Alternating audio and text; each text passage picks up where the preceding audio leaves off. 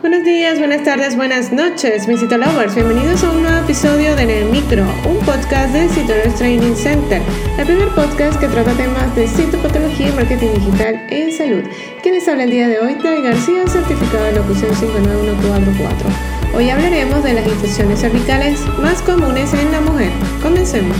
Bienvenidos a En el Micro, un podcast de Citoros Training Center. Ahora, un momento de publicidad. Este mensaje llega a todos ustedes gracias a nuestro patrocinador Cito Rush Training Center. A lo largo de tu vida, tú eres lo que aprendes, lo que compartes, lo que te esfuerzas, lo que sueñas, lo que te apasiona, lo que te inspira. Cito Rush TC es tu plataforma de educación a distancia, la marca de un citolover de corazón. Sigamos aprendiendo juntos. Dentro de las infecciones cervicales, la vulvovaginitis es uno de los principales motivos de consulta. Los síntomas que derivan a la consulta con el ginecólogo y son los más frecuentes en las pacientes síntomas como dolor abdominal bajo, sangrados vaginales o flujo vaginal excesivo o en su caso molesto. Este último es muy representativo de la vulvovaginitis. Las úlceras son otro motivo frecuente de consulta, siendo el herpes la causa más frecuente seguido de la sífilis. Es importante mencionar que la presencia de la úlcera es de gran importancia ya que representa un mayor riesgo de contraer enfermedades como el VIH y a su vez la presencia de la úlcera se puede modificar en el curso de otras enfermedades de transmisión sexual. Uno de los agentes más frecuentes causantes de la vulvovaginitis es la Candida albicans, representa al menos un 25% de su recurrencia.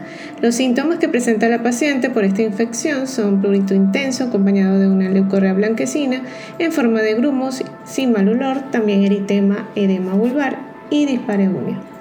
Existe también la vaginitis bacteriana, que como su nombre lo indica es provocada por diversas bacterias.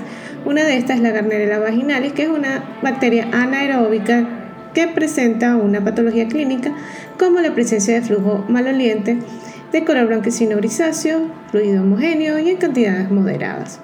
En ocasiones se asocia con prurito vulvares, cosor, ardor y dispareunia.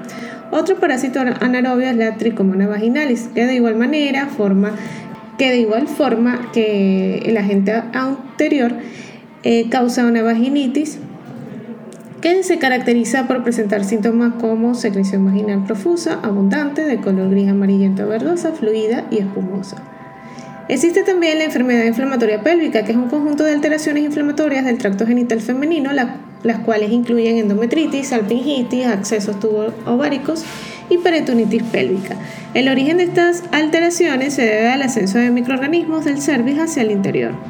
Existen, sin embargo, otras infecciones que pueden ser importantes mencionar, como la pediculosis, que es la causada por el pitus pubis y se transmite también por contacto sexual. El síntoma principal es el prurito que llega a ocasionar lesiones causadas por el rascado. En el diagnóstico clínico se observan parásitos y sus huevos. El molusco contagioso igualmente se transmite por contacto sexual y puede eh, presentarse como pápulas umbilicales pequeñas eh, suelen aparecer lesiones en la región vulvar, perianal, en la cara interna de las piernas o en el vientre bajo. La mayoría de las infecciones se derivan del contacto sexual, por lo que el uso de preservativos es una buena opción para la prevención de estas alteraciones. Y si te gustó en el micro, la mejor manera de apoyarnos es que compartas este podcast con tus amigos.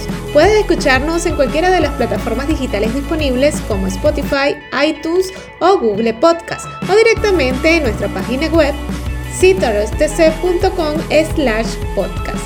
También no olvides seguirnos en las redes sociales como arroba Nos escuchamos en una próxima emisión.